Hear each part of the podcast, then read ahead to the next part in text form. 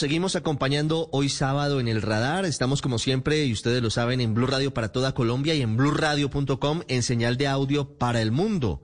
Y también estamos a esta hora en nuestras plataformas de video. Estamos en Facebook, en Blue Radio Colombia y también en YouTube. Estamos siguiendo el rastro a la noticia más importante esta semana en el mundo, que tiene que ver con la invasión de Rusia a Ucrania y le seguimos la pista a los colombianos que permanecen en territorio ucraniano. Estamos con Andrés Lindarte, que es uno de esos colombianos que está todavía en ese país que hoy concentra todas las miradas del mundo. Andrés, bienvenido al radar. Gracias por estar con nosotros. muchas gracias, Ricardo, por invitarme. Andrés, ¿en dónde, en qué parte de Ucrania está? En este momento estoy en el Gorodisha, es, en, es eh, a 300 kilómetros al suroccidente de Kiev. En esa zona ya se han presentado combates, ya ha habido incursiones armadas del ejército ruso. No, no, afortunadamente esta es una zona donde pensamos eh, que era una de las, de las, de las regiones que no son tan interesantes como objetivo militar. Em, eh, gracias a Dios tenía una, una, una, amiga que me, me guió, me dijo, mire, usted se tiene que ir a esta parte, no se vaya al lado de Polonia porque ah, hay problemas allá, es mejor irse por el lado de Moldovia. Y yo cogí pues hacia el suroccidente y aquí em, eh, pudimos encontrar una, una, una casa donde quedarnos. Eso fue después de 13 horas estando en, manejando en mi carro. Pero, es decir, usted, usted estaba, usted estaba en Kiev, Andrés. Yo estaba en Kiev, eh, yo, yo, vivo en Arsenalna, que es en el puro centro de Kiev. Eh, es una zona donde hay, eh, obviamente, militares, pues se llama Arsenalna por Arsenal, ¿cómo se llama? complejos militares. Él está justo en el centro y a las 5 de la mañana, cinco y media de la mañana recibí una llamada de una amiga, me dijo, están bombardeando ella vive más al, lado de Borispol y ella fue la que escuchó pues esos dos, uh, dos explosiones, me llamó y me dijo, Andrés, nos tenemos que ir. Y sí, lo primero que hice fue levantarme, coger la maleta que ya tenía arreglada, meterla en el carro y salir. ¿Quién les dijo a ustedes que era mejor irse a la zona del Gorodisha que irse a Polonia? ¿Por qué toman la decisión de ir a el otro lado distinto al que van la mayoría de quienes están huyendo de Ucrania? Eh, fue una decisión que realmente tomamos porque nos tocó tomarla. La verdad, nosotros queríamos irnos a, a Es más, la, semana pasada, antes de que pasaran todos estos acontecimientos, yo estuve en Lviv, estuve a, una hora de la frontera con Polonia, pero la verdad nada pasaba. Habían conversaciones entre políticos, estaban tratando de darle una oportunidad a la, a la diplomacia, etcétera, etcétera. Y y lo que se estaba viviendo ahí no era, no era nada, o sea, no se sentía como esa tensión de la gente, la gente no creía que algo fuera a pasar, sí, pero, pero nosotros apenas, bueno, yo me devolví otra vez aquí porque dije, bueno, de pronto no va a pasar nada y esto es simplemente, pues, es la amenazas y de, y, y, misinformación de, de, otros medios de comunicación, pues lo que, lo que me devuelvo a Kiev, pero ya cuando ya empezó la explosión, yo traté de volverme a, a Lviv, pero las, las colas en los carros, yo no pude salir, o sea, el centro de la ciudad estaba completamente, o sea, no había nadie, nadie, nadie, nadie, pero una vez que tú salías a la, a la principal, para, como la autopista para salir de, de Ucrania, habían colas y colas y colas y estuve tres horas y media en una cola, no sabía qué hacer, empecé a llamar a todos mis amigos y una de ellas me dijo, Andrés, se llama Irina, ella, ella me dijo, Andrés, mire, la única posibilidad eh, que usted tiene ahorita, yo me demoré cuatro horas solamente llegando al, al, al, suroccidente y, yo tengo acá una, ellos se llaman eh, aquí en dashas, que son como unas fincas pequeñas, y, y, aquí hay, hay, hay, personas que, pues, o sea, hay edificios solos que usted puede de pronto rentar una habitación y ella me, me, me, me consiguió esta, esta oportunidad la idea para mí era irme de una vez y cruzar la, la, frontera en, en, Moldova, pero no pude por problemas de, de, gasolina. No encontraba diésel en ningún lado, la gente está haciendo colas y, y, bueno, fue un caos total. Sí. Hoy, Andrés, ¿qué tan cerca está de la frontera, de salir de Ucrania? Estoy a seis horas, seis, seis horas y media, y tengo un tanque de gasolina lleno Em, no sé si me va a alcanzar porque uno no sabe qué trancones habrán en el, en el camino. eh, qué cosas uno se, va a encontrar eh, por lo, por, o sea, sorpresas o bueno, no sé, no sé, tengo, tengo un poco de miedo, no sé, ahorita en este momento me siento seguro, porque, porque por lo menos hay un techo, no se, no se ve mucho movimiento militar acá, lo único que escucho es mis amigos en, en, en Kiev, en, en búnkers, me mandan, bueno, videos de, de, la situación sin luz, como 20 personas ahí en un, en un, en un, en un cuarto. O sea, la situación está muy, muy complicada en, en, en Kiev en este momento. ¿Cuándo piensa tal vez emprender eh, la aventura a ver si logra cruzar? Estoy pensando en hacerlo mañana o pasado mañana. Lo que pasa es que eh, para, para irme a Polonia, para mí sería lo mejor llegar a Polonia o ir a Lublin, que es en el, como en la mitad pues, de, de, la frontera, o de pronto irme a Poznan, y ahí de pronto tomar un avión para, para España o, algún, o algún sitio más lejano de, de, este sector de conflicto. Pero, pero lo que te digo, no sabemos porque no sabemos la situación del diésel, no sabemos cuál va a ser la situación mañana, todo cambia. O sea, en dos minutos hay una historia, en otra hora no sabemos qué hacer. Eh, bueno, es, es, es incertidumbre total. Andrés, ¿Hace dos semanas se imaginaba usted tener que vivir algo como lo que está viviendo? ¿Pensaba que lo iba a tener que afrontar? Nunca, nunca, nunca, nunca, nunca, realmente nunca pensé que esto fuera a pasar.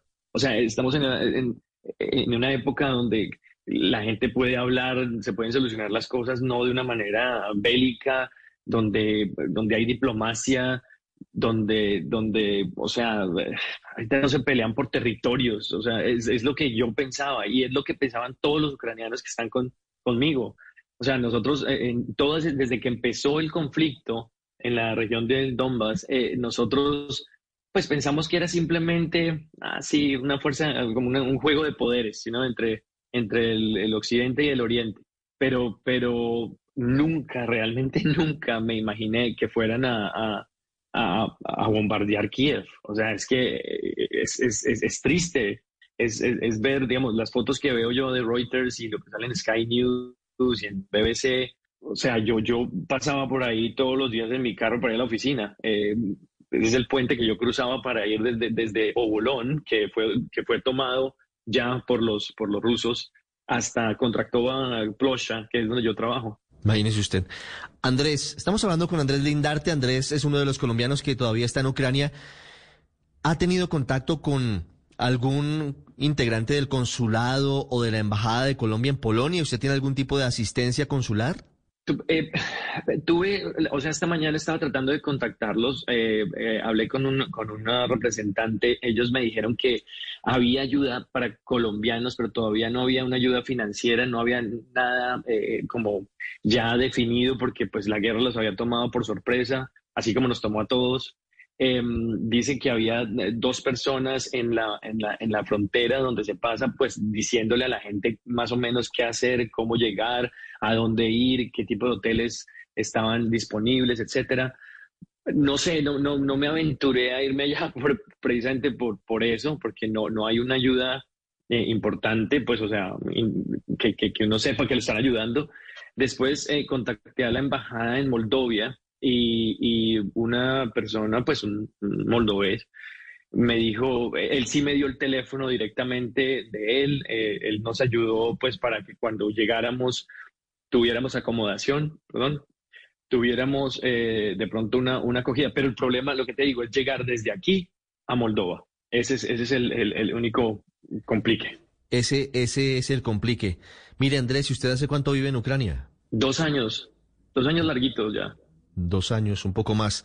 ¿Y a qué se dedica? ¿Por qué llega un colombiano a Ucrania? No es tan, no es tan pedido ese destino.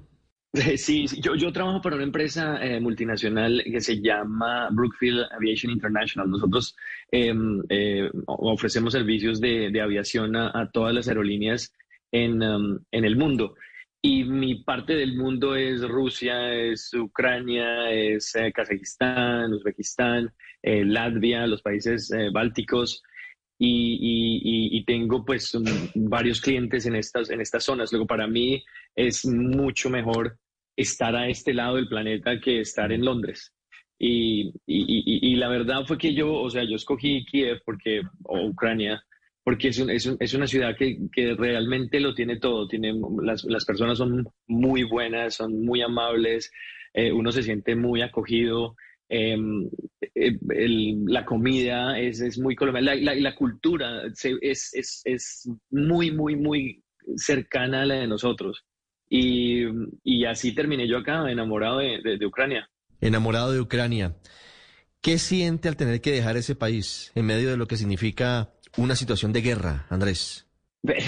Es, mire, lo hace uno de verdad pensar en muchísimas cosas, en, no solamente en uno, sino en la gente que uno deja ya, o la gente que de pronto no tiene la oportunidad de, de, como yo, poderme ir a cualquier parte de Europa em, o, de, poder vivir, no sé, irme, si quiero yo irme a Colombia, me puedo ir a Colombia o estar en Londres, puedo estar en Londres, pero es, es dejar a la gente que, que, que, con la que yo hablaba, con la que me tomaba una cerveza, con la que eh, bailaba, ¿entiendes? Con la que trabajaba también, dejarlos en la incertidumbre y, saber que en este momento están todos aterrorizados. Eso es eso es súper difícil y ver, y ver la ciudad que la están destruyendo, es una ciudad tan hermosa con tantos, eh, no sé, edificios que cuentan historias, ¿me entiendes? Es, es, es, muy complicado. Yo nunca le había cogido un amor a una, a una ciudad tanto como a, como, como a Kiev. Hmm, imagínese usted. Andrés, ¿tiene familia en Ucrania?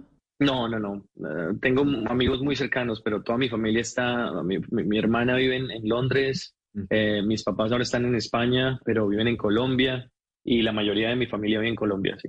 ¿Cómo vivió esos momentos en los que comenzó a presentarse el ataque en Ucrania?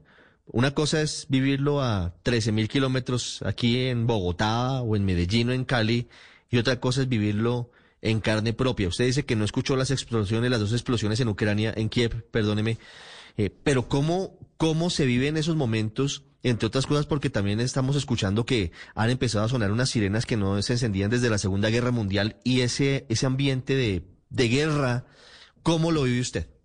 Cuando, cuando, cuando pasó esto ayer a las 5 de la mañana, eh, yo, obviamente, cuando tú te despiertas en la mitad de la noche y alguien te llama donde alguien, o sea, donde algo está pasando que es que tú lo esperabas, pero que realmente no pensabas que iba a pasar, pues se levanta uno con una ansiedad, con el corazón así palpitando. Yo traté de cogerlo más que pude, eh, meterlo en el carro. Yo veía a la gente que estaba como, no sé, eh, saliendo como que no sabía qué hacer, no sabía dónde, dónde meterse. Yo eh, eh, tomé el carro, fui a recoger a mi amiga y a la hija. Eh, estuvimos dando vueltas en la ciudad, el, tráfico estaba como perdido, no había policía en, en, las calles, todo el mundo estaba pensando que, que, una bomba iba a caer del cielo, a veces se escuchaba uno, aviones así de, de obviamente de la, de la, de la Armada ucraniana, jets con esos motores así súper, súper ruidosos, pasando por encima tuyo y, uno, y uno siente eso, o sea, como que realmente como que está pasando, me explico, uno siempre lo ve en películas y lo ve como en, bueno, lo, sentí yo también en Colombia en, la época del narcotráfico, pues no con jets, pero pues con explosiones muy cerca, pero, pero, pero créeme que, es una cosa más complicada, es una cosa que uno realmente no, no tiene la, la, la posibilidad de entender en el momento, o sea, tú lo único que quieres hacer es protegerte a ti y proteger a los que están contigo y, tratar de hacer lo mejor posible, tomar la mejor decisión del, mundo, eh, que es difícil porque todo el mundo sigue una cosa, todo el mundo cogió para Polonia. ¿Entiendes? Entonces uno tiene como que pensar, ok, ¿qué va a pasar ahí? Eh, es una buena idea irse a Polonia si van a haber unas colas de 15 kilómetros, 20 kilómetros, ¿dónde voy a dormir? ¿Cuándo voy a echar gasolina? ¿Qué voy a comer? Eh, o sea, cosas que cualquier decisión que uno toma tienen un problema.